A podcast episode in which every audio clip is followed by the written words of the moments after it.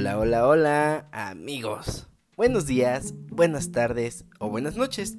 No importa el día, mes, año, estación, país o cualquiera que sean las circunstancias en las que nos estés escuchando. Bienvenido seas a Todo y Nada.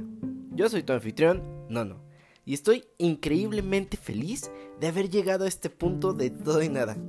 Sé que a estas alturas un número mayor del que esperaba ya conoce el podcast.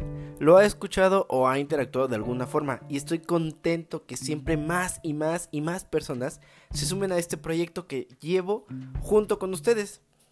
Por ello estoy más que feliz de poder traer a ustedes siete meses después de aquella primera transmisión el capítulo número 20. O sea, 20 veces haciendo esto, 20 capítulos, 20 veces haciendo lo que tanto me gusta llevando a ustedes historias que cada día son más interesantes y que ustedes cada día también van agarrando la onda.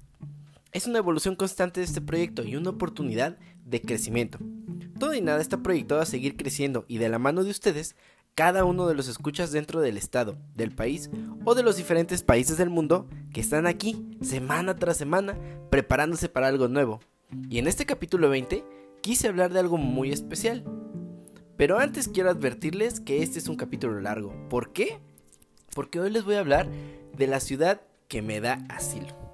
Del estado de la república del que solo se saben cosas básicas que tenemos pedos de monjas, que tenemos unos arcos bien fotográficos, que tenemos un panismo hasta el cuello, que somos un estado peligrosamente católico, que somos un estado que avergó a una asesina que mató a sus tres hijos, y que tiene un cerrote que es el monolito más grande, bueno, el segundo o tercer monolito más grande del mundo. Y si les dijera que lejos de todo esto, el estado de Querétaro tiene más que ofrecerte, por ello hoy, en todo y nada, voy a llevarlos a una serie de historias, mitos y leyendas que te harán conocer a Querétaro y su esencia desde otra perspectiva y que te harán querer visitarlo. Y si aún vives aquí, te hará verlo no solo de lo malo, sino también una forma muy positiva, porque el Querétaro y todo el foráneo te hará ver la mejor manera, porque sí, la verdad es que Querétaro es un estado muy criticado y también los queretanos le damos con todo. Bueno, yo no soy queretano, pero le dan con todo a toda la gente.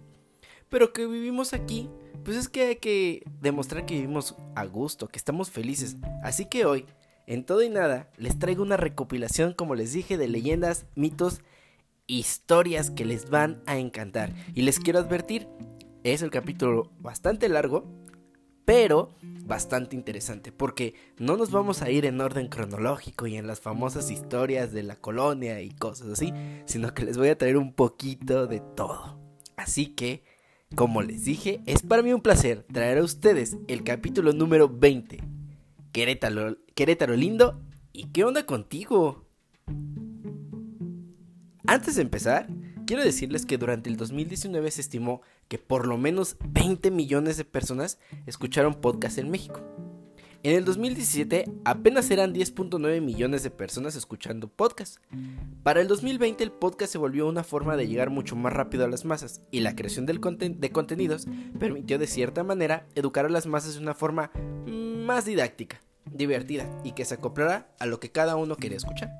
Spotify en la actualidad alberga cerca de 750 mil podcasts de todo el mundo, donde los últimos 150 mil llegaron el mes pasado. En este enorme universo de podcasts se encuentra todo y nada. ¿Y por qué les cuento esto? Bueno, primero que nada, este podcast nació con la finalidad de conocer más, que la gente se interese por temas interesantes, busque, investigue, aprenda y no solo se queden con una historia o versión de las cosas. No educar, pero sí compartir muchas cosas interesantes y en este entendido y en este mar de podcast, tú que me regalas esta oportunidad de escuchar, sepas que te estoy agradecido. Pero antes que nada, en México los podcasts más escuchados y la gran mayoría de los creadores de contenido interesantes e importantes se encuentran en Ciudad de México en el norte del país. Aquí en México es donde se concentran y pocas veces en todas las ramas se puede destacar al centro del país. Y todo y nada se siente orgulloso de donde nació. Así es en el estado de Querétaro en el centro del país, en el estado más odiado por todo. Y no lo digo literal, sino de una forma bastante divertida. Y es por eso que elegí para el capítulo 20, estas 20 veces, traerles estas famosas historias que yo sé que tú que vives en Querétaro, y si no vives en Querétaro, tú que has venido a visitar a Querétaro, te apuesto que conoces más de alguna de estas historias, que la verdad es que hacen que Querétaro sea Querétaro. Y muchas de estas, antes también de empezar, muchas de estas opciones e historias que les voy a traer el día de hoy fueron aportaciones hechas por muchos de los seguidores de mis redes sociales que nos apoyaron bastante con traer este, estos temas con la famosa pregunta de, de qué hace que Querétaro sea Querétaro. Y miren, encontramos al menos 25 historias interesantes de Querétaro, que engloban todo, desde la cultura popular hasta la famosa historia y leyendas de terror que tiene la ciudad como cosas muy, muy, muy usuales de aquí de Querétaro. Así que, tú que no conoces Querétaro, pon atención porque yo sé que en tu siguiente visita vas a querer aprovechar lo más que puedas y conocer muchas de estas historias. Y sin poco y nada, vamos a empezar con la primera de ellas. Y es que, creo que ustedes que viven aquí en Querétaro, los que ya estamos aquí desde hace mucho tiempo, no podemos dejar de un lado que más de alguna vez, mientras íbamos por las hermosas calles de Querétaro, esas coloridas calles que tanto nos gustan y que a todos nos encanta tomar fotografías, vas caminando, no sé, vamos a suponer que vas una mañana tranquila, un poco nublada, como están estos climas, y de repente, no sé, vas un poquito bajoneado. Y entonces vas sobre Avenida Universidad donde está el río. Para quien no es de aquí, es una de las avenidas más importantes. Y entonces, a lo lejos, viene una persona, un personaje icónico, alguien extremadamente popular aquí en Querétaro y que yo sé que muchos de los foráneos no van a entender. Por eso es que el día de hoy, lejos, mientras tú vas caminando con este pesar en la cabeza, escuchas a lo lejos. ¡Ánimo! Así es, el señor Pedro González Quirós, mejor conocido como el Ánimo, se ha convertido en los últimos años en todo un personaje reconocido por los habitantes de la ciudad de aquí de Querétaro y más de alguno que ha venido de manera foránea. Es un personaje que a decir verdad aparenta una edad de aproximadamente unos 50 años y la verdad es que es una persona muy característica, pues siempre encuentras en la calle y lo único que vas a escuchar de él es la palabra ánimo va encima de su camionetita, al cual él llama el ecuánimo, y va paseando por toda la ciudad. Y va gritándole a los automovilistas, a la gente en la calle, eh, mientras va conduciendo y va gritando siempre la palabra ánimo y palabras positivas para animar a la gente. Cuando lo encuentras en la calle siempre se detiene y empieza a silbar y grita ánimo para animar a la gente que va viendo de caída e incluso te hace gritar con él. Pedro es originario del Distrito Federal la verdad es que muchas historias se cuentan sobre el ánimo. Suele ser una persona feliz, carismática y con una mentalidad positiva. Sin embargo, no todo ha sido alegría. Muchas de las fuentes en las que investigué cuentan que en el año de 1985 sufrió una gran depresión a raíz del sismo acontecido en este año que le arrebató a su familia allá en su natal Distrito Federal. Cuando se le ha preguntado, él ha reconocido que aquel acontecimiento le cambió totalmente la vida estas razones fueron suficientes para hacerlo venir y cambiar totalmente su vida. Darle vuelta a la página. Al transcurrir tal situación, Pedro optó por mudarse a la ciudad, aquí a Querétaro, en donde actualmente, además de motivar a la gente, tiene el proyecto de emprender e impulsar un taller mecánico de automóviles. Este personaje, la verdad es que yo para mí, digo, se cuentan muchas historias, pero el hecho de que haya una persona siempre por las calles gritándote ánimo, eso es algo muy característico de Querétaro. Yo he ido a bastantes ciudades en, las diferentes partes de la República y nunca he visto un personaje tan peculiar. Que quiero aclarar, supongo que cada ciudad y cada estado debe de tener un personaje así. Pero, bienvenidos, abrimos estas historias con el ánimo, quien es un personaje que si vas por las calles de Querétaro, mm, ten por, ten por seguro que te va a animar con solo verlo gritar y con la sonrisa que siempre está dibujando en su cara. Ey, y si tienes oportunidad, ah, ¿qué más da? Saca tu frustración y grita con él. ¡Ánimo! Ahora vamos a inmiscuirnos un poco en las famosas leyendas coloniales que la ciudad de Querétaro tiene. ¿Sí? Querétaro, al igual que cualquier ciudad de México, tiene un montón de leyendas coloniales, de los cuales vamos a hablar un poquito de las más interesantes. Pero, si caminas por las calles de Querétaro, te vas a dar cuenta que es una ciudad igualmente colonial llena de casonas. Y una de estas famosas casonas nos llama totalmente la atención. Así es amigos, hemos llegado después de caminar un poco por estas calles de Querétaro a la famosa casona de la Zacatecana. La Zacatecana se cuenta es una historia totalmente de amor y de desamor.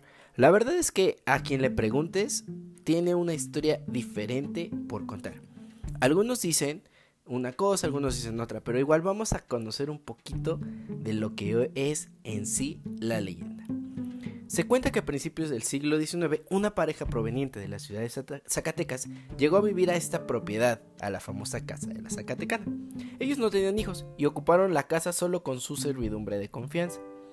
Por motivos de trabajo el esposo tenía que salir constantemente de viaje y la Zacatecana, como se le conocía a la esposa, debía quedarse sola. Estas salidas tan frecuentes dieron como resultado que la ciudad empezara con habladurías y la tachara de infiel a la mujer ¿Verdad o no? Lo cierto es que al poco tiempo el marido desapareció y no se volvió a saber nada de él.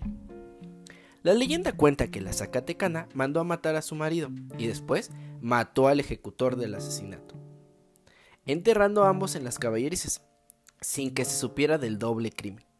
Tiempo después, se narra, la mujer amaneció asesinada en la famosa Plaza de las Tamboras, quedando el misterio quién fue el autor de la venganza. Y es que ah, más adelante esta casa quedó totalmente abandonada, la casa de la Zacatecana, la que actualmente es un museo que puedes visitar. Es muy interactivo y la verdad es que está muy interesante. La casa en sí es muy bonita.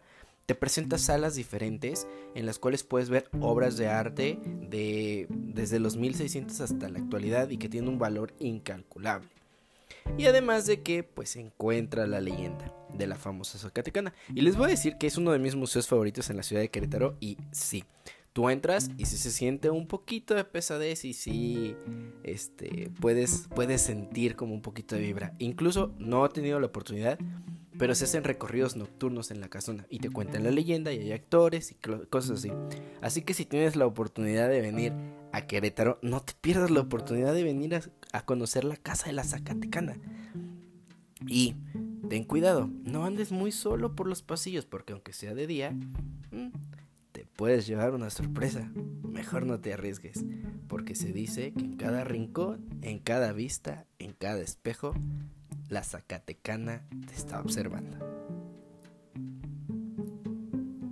y ahora vámonos con el icono más importante de Querétaro. Es más, no hay persona que no conozca este famoso sitio. Sí, sí, sí, porque no nada más les traigo leyendas, les traigo de todo un poco. Ahora vamos a hablar de, la famoso, de los famosos arcos de Querétaro o, correctamente dichos, el acueducto de Querétaro. La verdad es que, igual que en todas las leyendas, el acueducto de Querétaro tiene muchísimas historias de cuál fue la razón de su fundación. La que más explotan aquí en Querétaro cuando vienen los turistas es que representa una historia de amor. ¿Ok? Dependiendo de la fuente en donde investigues o la persona que te cuente la historia, tiene una versión diferente de ella. La realidad es que aproximadamente este, a, principios del siglo XVI, eh, más o menos, cuando empezó la fundación de la ciudad y la ciudad fue constantemente creciendo, es notorio que la ciudad se empieza a quedar sin agua. Entonces, eh, tienen que buscar maneras de poder traer el agua de la desde los cerros, desde los manantiales hasta la ciudad. No existía forma, se utilizaban muchísimos eh, métodos eh, rudimentarios que ayudaban a pues a traer el agua, ¿no? Y es aquí donde empiezan a entrar las versiones. Les voy a contar las dos versiones como más importantes.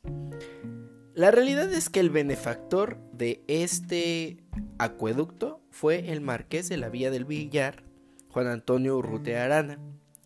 Este marqués eh, empezó, estaba totalmente enamorado de la ciudad.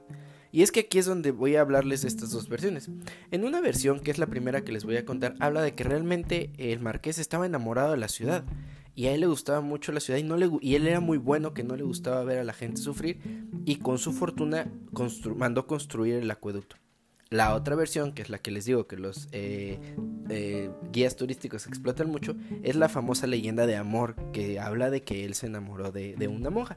Pero vamos por, vamos por partes. Les voy a hablar de la manera general de lo que es el acueducto y después vamos a entrar un poquito en las leyendas. ¿Vale?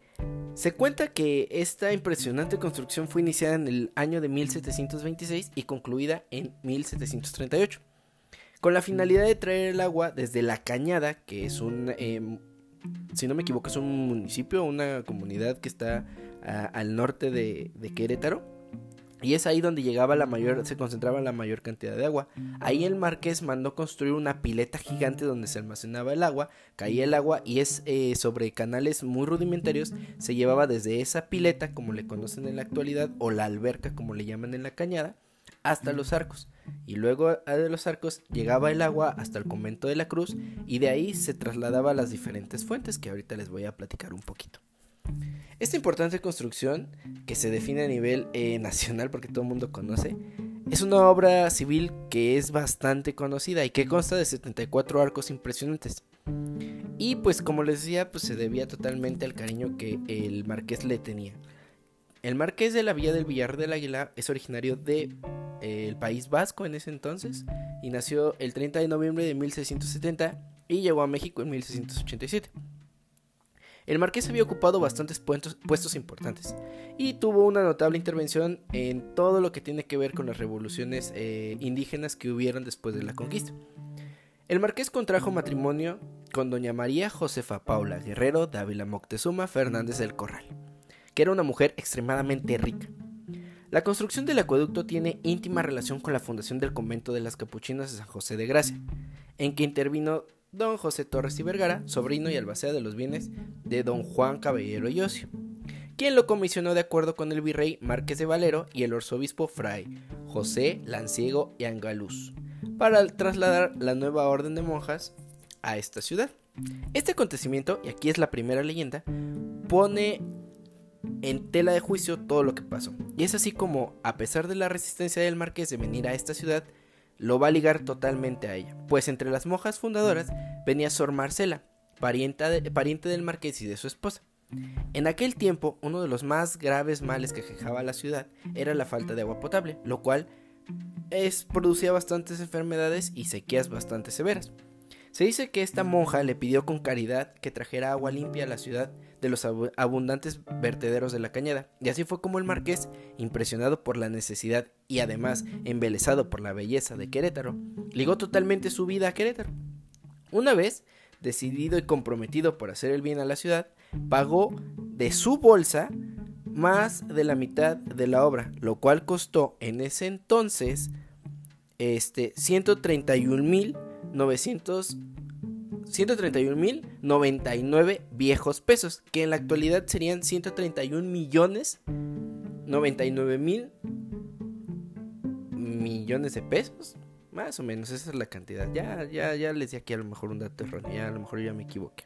Soy bueno con las matemáticas, pero más o menos era un buen dinero.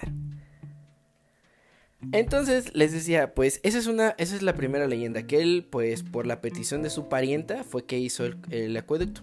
La historia más llamativa y la que te van a contar este cuando vengas a Querétaro y cosas así es aquella que hablaba de que el marqués pues, estaba casado con la marquesa. De hecho viven separados. Si tienes la oportunidad puedes visitar la casa de la marquesa que es un hotel increíblemente hermoso. Y como a dos cuadras está la casa del marqués que actualmente está abandonada. Entonces, la segunda leyenda habla que eh, el marqués estaba enamorado, eh, llegó aquí a la ciudad, él estaba encantado con la ciudad, le encantaba la ciudad, y en una ocasión, mientras iba a misa, se pudo dar cuenta que había una monja que le llamó mucho la atención y se enamoró. Se dice que el marqués frecuentó en un par de ocasiones a la monja y la monja le dijo que si tanto la amaba, le podía, por merced de él, traer el agua de alguna forma desde los eh, vertederos de la cañada hasta el convento en donde ella habitaba.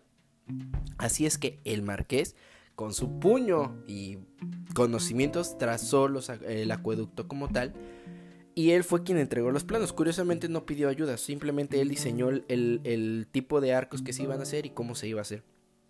Y así es como el marqués dio todo el dinero, obviamente la ciudad también dio una parte, pero muy mínima, y pues esa es la famosa historia de amor. Una vez que concluyó el marqués pensando que podría casarse con la monja o se la podría llevar e empezar una nueva vida, cuando el agua por fin llegó, la muchachita o la monja le dijo que ella no podía abandonar sus votos y simplemente lo dejó. Y fue como el marqués decidió mejor irse a la Ciudad de México donde más tarde moriría. Esas son las historias que se cuentan, porque siempre debe de haber una historia de amor en todo esto, ¿no? Y pues, ¿qué más? Ah, ven, visita estos arcos, te van a encantar. Camina los 74 arcos si te atreves. Y si no, mira, te vas a sacar una increíble fotografía en el acueducto. La corregidora. este es también, vámonos ahora a las famosas. Eh, vámonos a esas famosas historias de la primaria, ¿no? ¿Quién no conoce quién fue doña José Ortiz de Domínguez?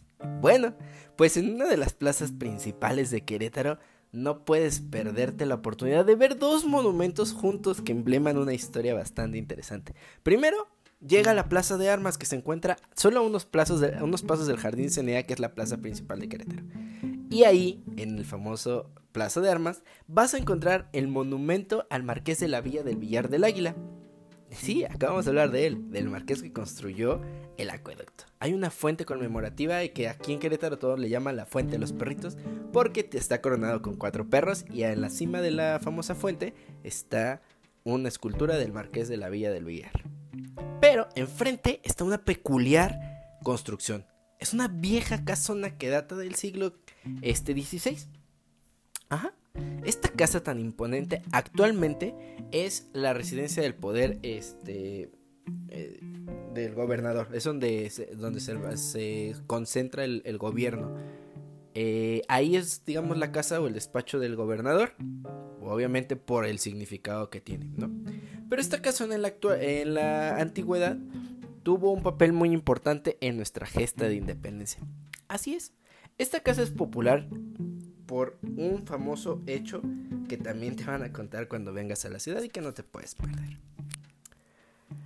Fue habitada por nada más y nada menos que María Josefa Crescencia Ortiz Telles Girón, mejor conocida como Doña Josefa Ortiz de Domínguez, quien fue una insurgente durante la independencia de México, siendo una de las principales este, mujeres que participaron en este movimiento.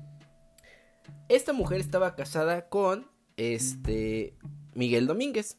Ella era originaria de Valladolid, si no me equivoco, del actual Morelia. Miguel Domínguez era el, corregidor de Querétaro. Vamos a decirle que era una especie como de gobernador quien le, pues, le, daba las, las, cuentas directas a, los virreyes, al virrey en este caso, ¿no? Vamos a centrarnos en unos días antes de que aquel famoso grito de Dolores se diera por primera vez. Y es que, como ya sabemos, la corregidora y el corregidor estaban muy involucrados con la causa de la independencia. Así es que en la casa de los hermanos eh, eh, eh, Pigmenio González y en la casa de doña Josefa se hacían tertulias donde se invitaba a los principales este, personajes de la independencia para gestar estos movimientos y ver la manera en la cual se iban a dar los movimientos de independencia. ¿Ok? Todo eso ya lo sabemos. La insurrección alcanzó rápidamente un nivel de organización que se consolidó en un plan para levantarse en armas el 1 de octubre de 1810 pero el 13 de septiembre fueron descubiertos por un infiltrado que informó a las autoridades y al virrey sobre una conspiración en Querétaro. La corregidora se mostró rápidamente como una estratega muy competente, de carácter fuerte e ideales liberales, que ayudó en toda la organización de la, de la rebelión. Pasó a la historia al ser ella quien avisó a los caudillos que habían sido descubiertos con los golpes de sus tacones. Sí, vamos, ese día, la corregidora estaba pues teniendo una noche normal, el corregidor estaba también ahí y de repente llegan alguaciles de la cárcel y le dicen al corregidor que ha llegado un soplón y ha dicho que hay una conspiración en contra del virrey. Así es que el corregidor se va. Como él sabe que ya los han descubierto, decide encerrar a su esposa en su habitación. ¿Para qué? Porque ella sabía, él sabía que con su ímpetu iba a avisar, iba a meter en problemas y entonces lo iban los iban a arrestar. Y en ese entonces, el hecho de que un funcionario tan alto estuviera conspirando en contra de la corona era un delito que llevaba a la pena de muerte. Así que Miguel Domínguez tomó a la mujer, la encerró y ahí se quedó. Doña Josefa estaba totalmente, ah, vamos a decirlo, estremecida y preocupada por lo que estaba pasando. Así que empezó a pensar de qué manera podría avisarle a los conspiradores y sobre todo al padre Hidalgo de lo que estaba pasando. Encerrada no podría hacer mucho. Así que lo que ella empezó a hacer fue darse cuenta que abajo de su habitación se encontraba la oficina del alcalde Ignacio Pérez. Así es como de repente empezó a azotar los zapatos contra el suelo. El alcalde escuchó el llamado y bajó de inmediato toda su, ropa, todo lo demás, se vistió y subió para escuchar lo que la corregidora tenía por decir ella le pidió y le dijo que fuera hasta el pueblo de Dolores, en Guanajuato, para avisarle al párroco que la conspiración había sido descubierta. Así es que Ignacio Pérez tomó su caballo y cabalgó hasta San Miguel el Grande, donde buscó a Allende. Allende no se encontraba ahí, se había ido a Dolores a pasar la noche después de una tertulia con este eh, con este ay se me fue el nombre con el padre Hidalgo Así es que ahí Ignacio Pérez cambia de caballo y sigue corriendo. Y se va hasta llegar a Dolores donde le avisa al padre Hidalgo que la conspiración había sido descubierta. Por esta razón es que se adelanta la fecha del grito de Dolores a la madrugada del 16 de septiembre. Todo esto pasó en tres días. Así que es por eso que este personaje tan importante, la corregidora, es recordada por todos y ahora en la actualidad tiene una casona la cual tienes que visitar. Te apuesto que te va a encantar y además es un lugar muy fotogénico. Así que si vienes a Querétaro, no te puedes perder la oportunidad de conocer la casona de la corregidora y que también tómate una foto junto a la fuente de los perritos. Te va a gustar. Vámonos ahora con lo que nos encanta, la gastronomía, pero no cualquier gastronomía y les apuesto que más de uno lo va a reconocer. ¿Qué tal te caerían, te pregunto yo, amigo oyente, unos pedos de monja? Así es, pedos de monja, porque aquí en Querétaro nos comemos los pedos de monja. no, no, no, y no, espérate, no quiero que pienses mal, aunque hay muchas monjas, no quiero que pienses mal. ¿Qué son los pedos de monja? Pues mira, simple y sencillamente son un chocolate querétaro. Se trata de una versión mexicana de un, de un pan de Barcelona que trajo y creó un italiano. Los pedos de monja son un ejemplo del sincretismo culinario que se extendió en México a raíz de la llegada de los españoles. He de confesarte que cuando me dijeron sobre este dulce típico de Querétaro, mi expectativa era de... ¿De qué estarían hechos los pedos de monja? ¿A qué olerán? ¿O a qué sabrán? Por fortuna no son tan desagradables. Los pedos de monja son deliciosos. Son más cercanos a una trufa de chocolate que cualquier imaginación pestilente que pueda ligarla a su nombre. Estos chocolates fueron creados y registrados en 2009 en la ciudad de Querétaro por el Palacio de Chocolate, una chocolatería artesanal cuya manufactura apuesta por la calidad de los ingredientes. Según se cuenta que hay, eh, que hay diferentes fuentes que narran que su origen es muy parecido a un postre catalán que creó un chef italiano, quien bautizó aquel como un peto di monja. Los catalanes pronunciaron peto como pedo y de ahí se quedó el nombre. en, una tesis de Christian Javier Bacalumia Celán, de origen ecuatoriano, habla de un postre llamado suspiro de monja, cuya descripción está más ligada al merengue. Estos dulces llevan claras de huevo y azúcar. En Querétaro, lo que se dice es que el postre original pertenece a la cocina conventual, es decir, de los conventos. Eran panes que al hornearse crujían y por ello se les llamó pedo de monja. Para hacer honor a aquel simpático nombre, los dueños del Palacio del Chocolate lanzaron y registraron el nombre en un postre, que ya no tiene nada de crujiente, ruidoso y menos pestilento. Así que no te quedes con la historia que cada vez que vengas a Querétaro te quieras tirar un pedo de monja. no, hombre, anímate, te van a gustar. Es un postre que no en cualquier lugar vas a encontrar. Ah, vámonos un poco más, pero ahora no a la colonia, a una leyenda un poquito más nueva. Si ya han visitado un poquito de los eh, capítulos que les he traído aquí en todo y nada, se podrán dar cuenta que tenemos uno muy especial que es la leyenda de Maximiliano de Habsburgo. Así es, se cuenta que el personaje, el fantasma de Maximiliano, quien fue muerto el 19 de junio en el Cerro de las Campanas, se aparece. Sí, así es, se aparece en tres lugares. El primer lugar es en el Cerro de las Campanas, el que fuese su último lugar de, de pues de vida. También se dice que se aparece en el convento de la Cruz, donde actualmente se encuentra el Panteón de los Queretanos Ilustres. Y por último, se dice que se encuentra todavía en el Templo de las Capuchinas, el cual fuese su última morada.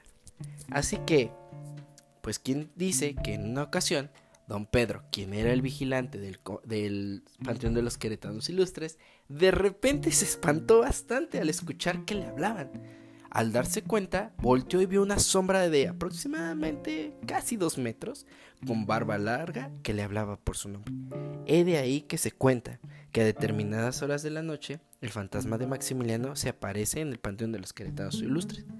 No mucho, muy lejos de ahí se encuentra el convento de las capuchinas, donde se encuentra, se encuentra lo que fue la celda del emperador. Ahí se cuenta que en ocasiones los vigilantes nos platican, ha habido ocasiones en las que ven pasar una sombra muy grande, que ellos adjudican a que es el emperador. Y por último en el Cerro de las Campanas, quien fuese su morada y su último momento de vida. Ahí se cuenta que el emperador se aparece deambulando por los pasillos. Así que si te animas, date una vuelta por esos tres lugares. Quien quita y tiene suerte que a partir de la medianoche te puedas encontrar al famoso emperador. Vámonos con este. Si no te has dado oportunidad de escuchar los episodios de Todo y Nada, pues te traigo ahora una historia que te la voy a resumir lo más que se pueda porque tienes que ir a escuchar el capítulo a mi canal. Y es la famosa historia de Claudia Mijangos. Pero ya no me voy a ir a la historia porque como ustedes saben es una mujer que mató a sus tres hijos porque escuchaba voces que le decían que había que matarlos. Bien, me voy a ir a la casa de Claudia Mijangos. Mijangos. En la actualidad es una casa totalmente abandonada que tiene una barda gigantesca. Se dice que si tú vas ahí en la madrugada o en la noche y tomas una foto desde afuera, en la ventana de enfrente principal vas a encontrar una pequeña sombra, pues se dice que es la sombra del hijo menor de Claudia. También se cuentan los vecinos que ahí escuchan gritos y que se han escuchado cosas, que se ven cosas en las ventanas y en los patios. No sé, si quieres escuchar su historia, te invito a escuchar el capítulo de Todo y Nada. Pero si vienes a Querétaro, oye, haz un poco de turismo paranormal. Ve a la, casa de Claude Migajos por afuera. No te metas, no violes las reglas que existen. No invadas una propiedad privada, pero sí vela desde afuera. Escucha la historia frente a su casa y entonces toma una foto. Quien quita y el pequeño Héctor te va a dar un saludo con su manita. Y vámonos ahora a la parte natural, porque Querétaro también es muy popular por un monolito. Es el tercer monolito más grande del mundo, luego del Peñón de Gibraltar y el pan de azúcar en Río de Janeiro. Así es, es la famosa Peña de Bernal, ubicada en el municipio de Ezequiel Montes, que se encuentra a 57 kilómetros de la capital del estado de Querétaro. Y es un lugar imperdible. Todo mundo cuando vengas de turista, todo el mundo te va a querer llevar a la Peña de Bernal. Es una piedrota gigante que se encuentra en medio de un pueblo. Pero la verdad es que tiene mucha magia. Se dice que muchos bandoleros llegaron a esconder ahí sus tesoros y que en la actualidad en las entrañas del, gran monolito hay bastante oro y riquezas. También se cuentan que es un lugar de avistamientos ovnis y también se cuentan de bastantes leyendas de mucha gente que murió ahí. Así que, pues si tienes la oportunidad de conocer eh, la Peña de Bernal, no vayas por la típica de ir a emborracharte con las micheladas que por cierto son muy ricas en Bernal, no, ve a conocer la historia. Este lugar fue fundado con la finalidad de albergar este, a familias españolas que habían tenido bastantes, eh, eh, digamos, riquezas y apoyo de la, de la corona española y los asentó en, estas, en esta zona. En la época del equinoccio, vente y cárgate de energía en este grandioso monolito. No te vas a arrepentir de poder venir. Y además, visítala y camina por ella. Sube hasta la parte más alta y tómate una foto espectacular desde arriba. La Peña de Bernal es, el, es una de las 13 maravillas de México y es considerado como un gran destino turístico con gran relevancia histórica y cultural. Así que, ve, la Peña de Bernal te va a encantar. Esta, vamos a regresarnos a las historias de los conventos. Eh, se cuenta que en una ocasión en el convento de la Cruz, un misionero español llamado Fray Antonio Margil de Jesús clavó su bastón en el patio de, este convento. El bastón había sido utilizado por el religioso en su recorrido por América Latina. Él caminó desde Costa Rica hasta Estados Unidos, fundando conventos, dando clases y haciendo de todo. Según los feligreses y la leyenda que te cuentan en el convento de la Cruz, el bastón echó raíces y se convirtió en un gran árbol, mismo que da espinas en forma de cruz. Nadie entiende por qué, porque es un árbol que pertenece a la familia de las mimosas. Este árbol se da en varias partes del mundo, pero en Querétaro, en ese convento, es el único lugar donde da espinas en forma de cruz. Literalmente, es una espina en forma de cruz em, católica y en cada extremo tiene tres pequeñas espinas más chiquitas simulando los clavos de Cristo. En la actualidad nadie ha podido determinar qué es lo que pasa o por qué pasa esto, pero durante todo el año el árbol tiene espinas. Y si tú vienes a Querétaro a conocer el convento de la cruz o cualquier parte de Querétaro, te van a ofrecer una pequeña cruz. Se dice que este árbol tiene hasta más de, más de 500 años. El árbol se ha convertido en una sensación y el Templo de la Cruz se ha convertido también en un importante centro de peregrinación. A este árbol se le atribuyen propiedades milagrosas. Sin embargo, también la historia es uno de los atractivos del lugar. Uno de los hechos más sobresalientes de su historia fue el uso del templo como último cuartel del emperador Maximiliano, quien desde ahí dirigió el ejército imperial mexicano hasta el momento de su detención, y se cuenta que en una ocasión el propio emperador se arrodilló frente a aquel famoso árbol. Así que no te lleves una playera que diga anduve de pata de perro por Querétaro. Ven y llévate una famosa espina en forma de cruz. Volvamos a las leyendas que pertenecen a la parte colonial. Y ahora les traigo una que está bastante, bastante, bastante loca. Y es la historia de Don Bartolo. Se cuenta que Don Bartolo era un segoviano que, vivo, que vivió únicamente con su hermana en la calle de Pasteur a unos pasos de lo que hoy es el Palacio de Gobierno la Casa de la Corregidora, así pues prácticamente a contraesquina. Era conocido por llevar una vida de lujos y despilfarro, él no le importaba nada. Año tras año, al celebrar su cumpleaños, repetía este, estas palabras en un brindis. Brindo por mi hermana, por mi ánima y por el 20 de mayo de 1701. Nadie prestaba atención ya que parecía una fecha bastante lejana. Pero, ¿cuál es su sorpresa? Que llega este famoso día. Ya en la oscuridad de la noche se escuchó una gran explosión y el ambiente, incluso se dice, el cielo se tiñó totalmente de color rojo. El estruendo fue escuchado por todos los vecinos, sin embargo, no fue hasta el día siguiente que decidieron llamar al alcalde y a la policía, pues nadie salía del inmueble. Al entrar a la casa, se encontraron con una espeluznante escena. La hermana estaba en el piso, asesinada aparentemente por el viejo segoviano, mientras que don Bartolo se encontraba adherido de cabeza al techo de la habitación, totalmente carbonizado. Dadas las circunstancias, se realizó un exorcismo y una vez finalizado este, don Bartolo cayó al piso. Más tarde, cuando se empezaron las investigaciones, en su guardarropa encontraron un contrato al parecer con el diablo, en el que le daba su alma, en la fecha ya mencionada, a cambio de las riquezas que despilfarró. La casa no fue habitada por mucho tiempo ya que la gente contaba que se escuchaban ruidos y veían gente. Y en la actualidad es sede de la Secretaría de Educación del Estado. Así que date una vuelta, puedes visitarla, incluso puedes entrar. No puedes ir a los cuartos donde pasó la leyenda, pero sí puedes visitarla. No sé, empápate un poquito de la historia. Don Bartolo te espera en su casa. Y ahora nos vamos a ir a una historia que es totalmente popular, pero no nada más es de Querétaro, es de todo el país. Y es la famosa leyenda de Chucho el Roto. Chucho el Roto fue un personaje que era una especie de Robin Hood mexicano. Robaba a los ricos para darle a los pobres. Bueno, en Querétaro la leyenda prácticamente está en que él habitó en tierras queretanas. Sí, así es.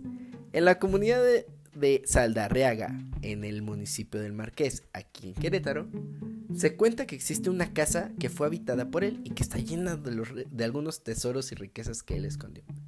La verdad es que mucha gente cree que esta, pues para empezar, no se tienen registros totalmente ciertos de la existencia de Chucho el Roto, pero se cuenta que es una leyenda en general, ¿no?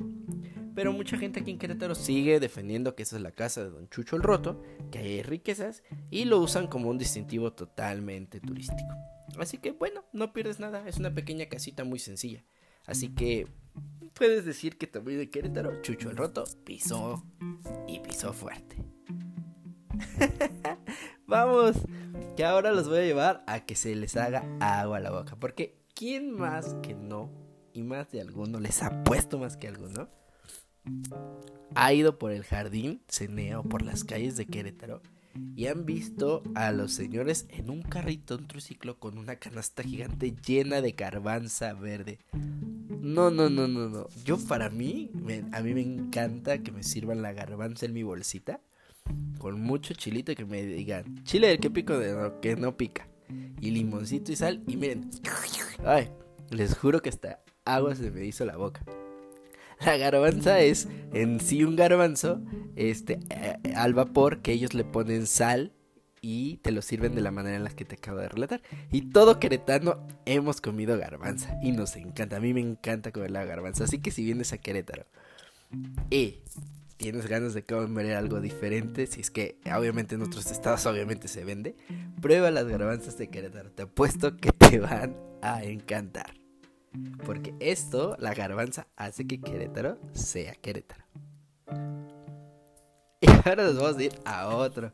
Miren, en toda la República les hacen burla a los queretanos por el CD.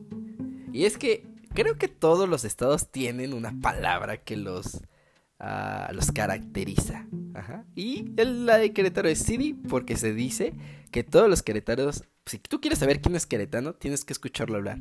Y al final siempre va a terminar con un CD.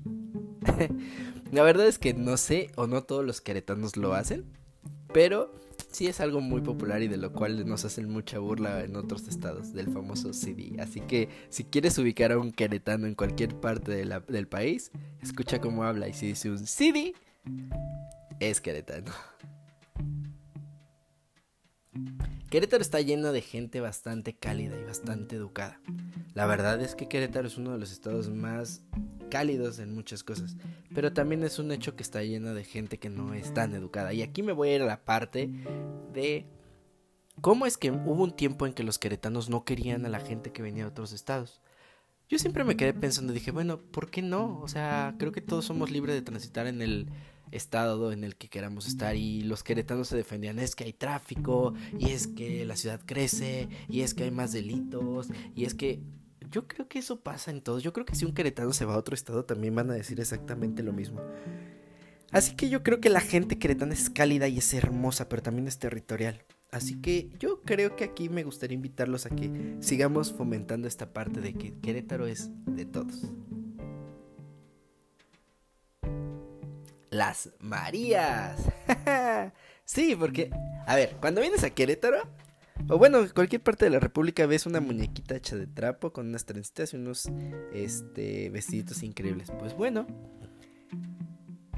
se dice que las muñequitas, como tal que ustedes ven, son las famosas leles, que en la actualidad ya les llaman leles, antes se les llamaba Marías, y son originarias del pueblo de Amelco, que es un municipio de aquí de Querétaro. Estas muñequitas están hechas de trapo y se ven por todos lados. La puedes comprar en cualquier parte de Querétaro. Y la verdad es que es un distintivo de la ciudad ahora que ya la nombraron como que, pues digamos, es originaria de aquí. Pero yo sé que cada estado tiene sus propias muñequitas con sus propios vestidos. Así que yo creo que la muñeca Otomí Lele o la muñequita María es mexicana pero tiene un poco de raíces en cualquiera de los estados. Así que si vienes a Querétaro, créeme que te puedes llevar una muñequita. Le tómale una foto y etiqueta a Querétaro.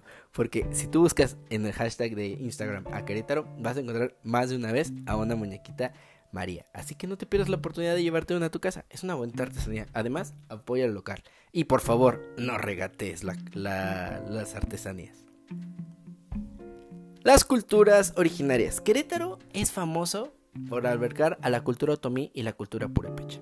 Y esto de la cultura otomí nos va a llevar un poquito arraigado a nuestra siguiente historia. Querétaro eh, es una, ciudad que albergó a bastantes eh, culturas, porque era un paso. De hecho, encontramos la pirámide del, pueblito, una zona arqueológica, con vestigios de bastantes culturas.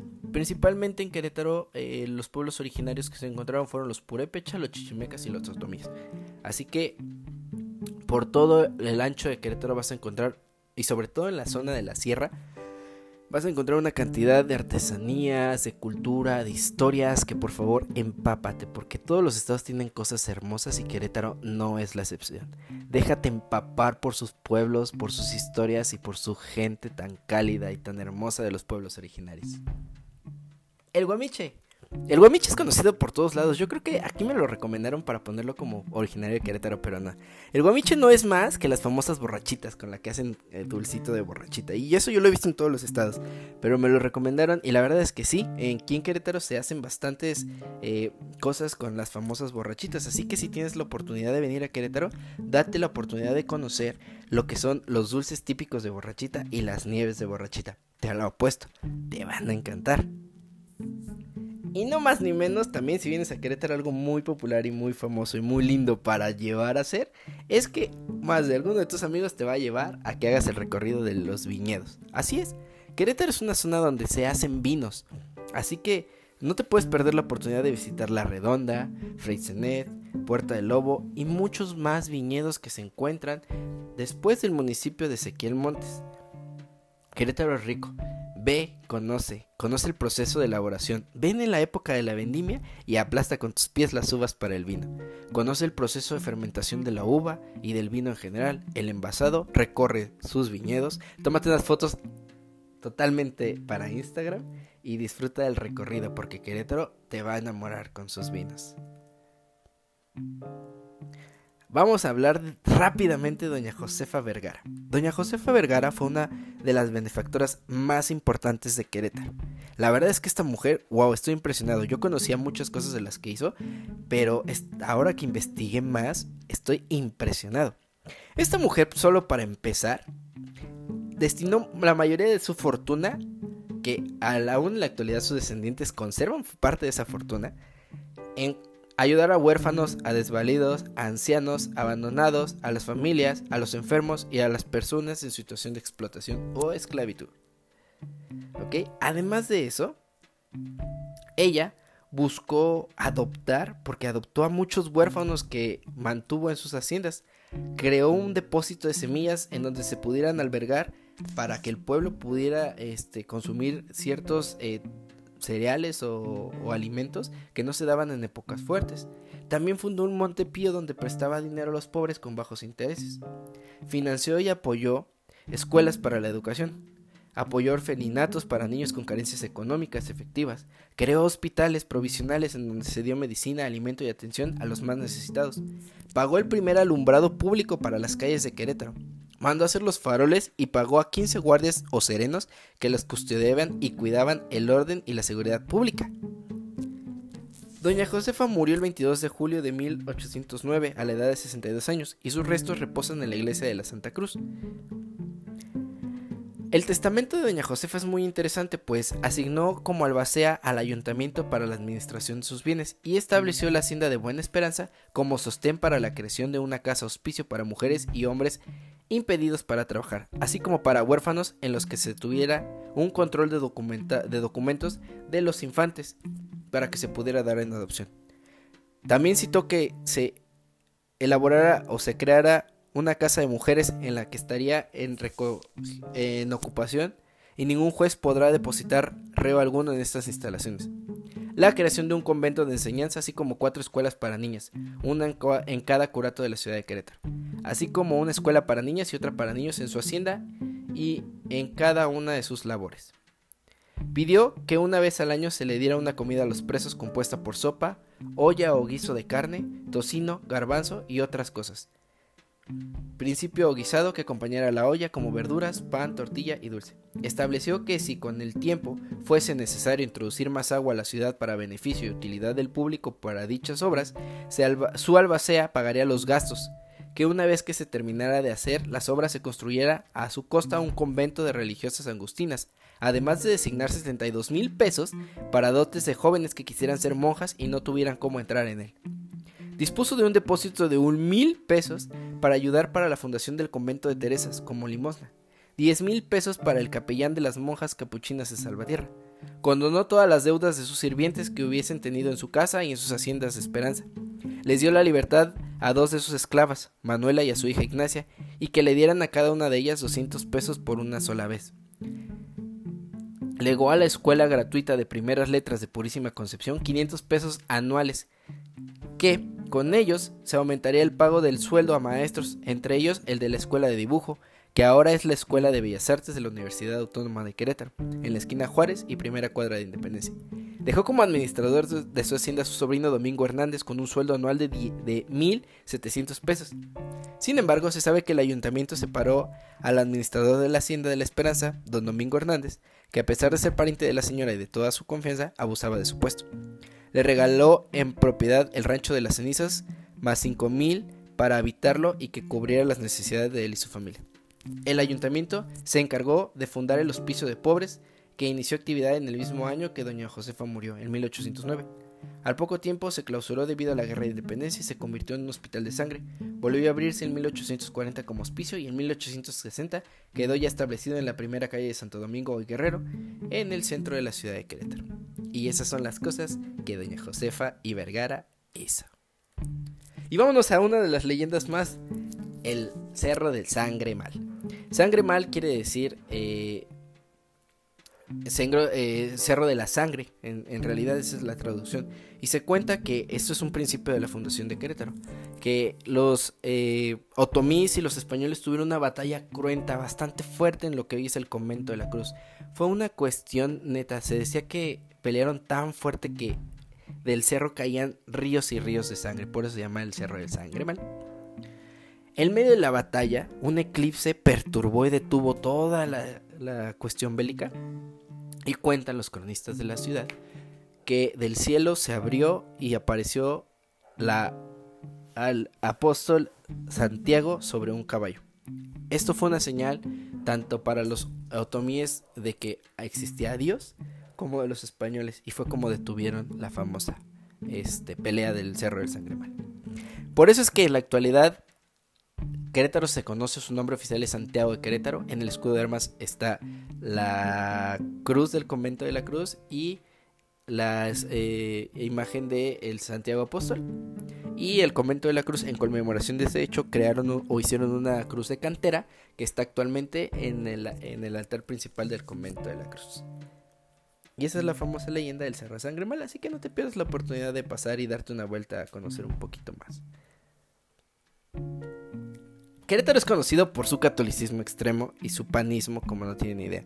La verdad es que las cuestiones políticas y religiosas no me voy a meter, simple y sencillamente es que Querétaro ha sido muy criticado por esta parte. Así que, pues, si vas a escuchar notas sobre esto, pues sí vas a escuchar bastantes cosas negativas.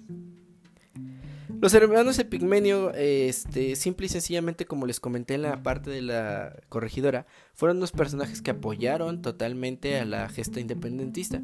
En su caso se albergaba el, almacén de armas para el movimiento cuando se iniciara y fueron apresados aquel 13 de septiembre eh, por órdenes del corregidor, que obviamente cumpliendo su labor y para no verse involucrado él y su esposa, tuvo que arrestarlos. Este, y pues fueron, se convirtieron en, uno de los primeros, este, ¿cómo se les llama? Mártires de la, de la gesta de independencia. Las aguacatosas.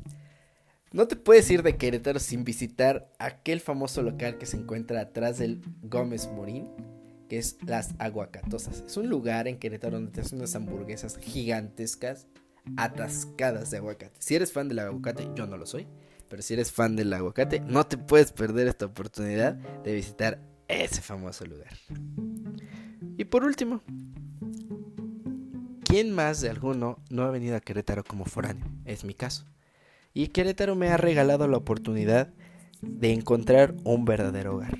No lo digo solo por vivir aquí o porque quiero hacer un poquito de alarde de la ciudad en donde estoy. Querétaro me ha regalado los momentos más importantes de mi vida. Me ha regalado al amor de mi vida. Me ha regalado a grandes personas. Me ha regalado a grandes amigos. Me ha regalado experiencias y me ha regalado lugares en los cuales yo me he enamorado. La ciudad de Querétaro, al igual que cualquier historia en, en sus calles y callejones, te van a enamorar. Yo no digo que Querétaro sea el mejor estado de la República, creo que no, todos los estados tienen algo hermoso, bello, leyendas, historias y cosas por contar. Pero en mi experiencia, Querétaro me ha entregado cosas muy grandes. Aquí me he enamorado varias veces, aquí he vivido cosas buenas y malas, aquí he aprendido bastante, aquí he conocido y aquí empezó todo y nada. Querétaro es un lugar de historias y leyendas.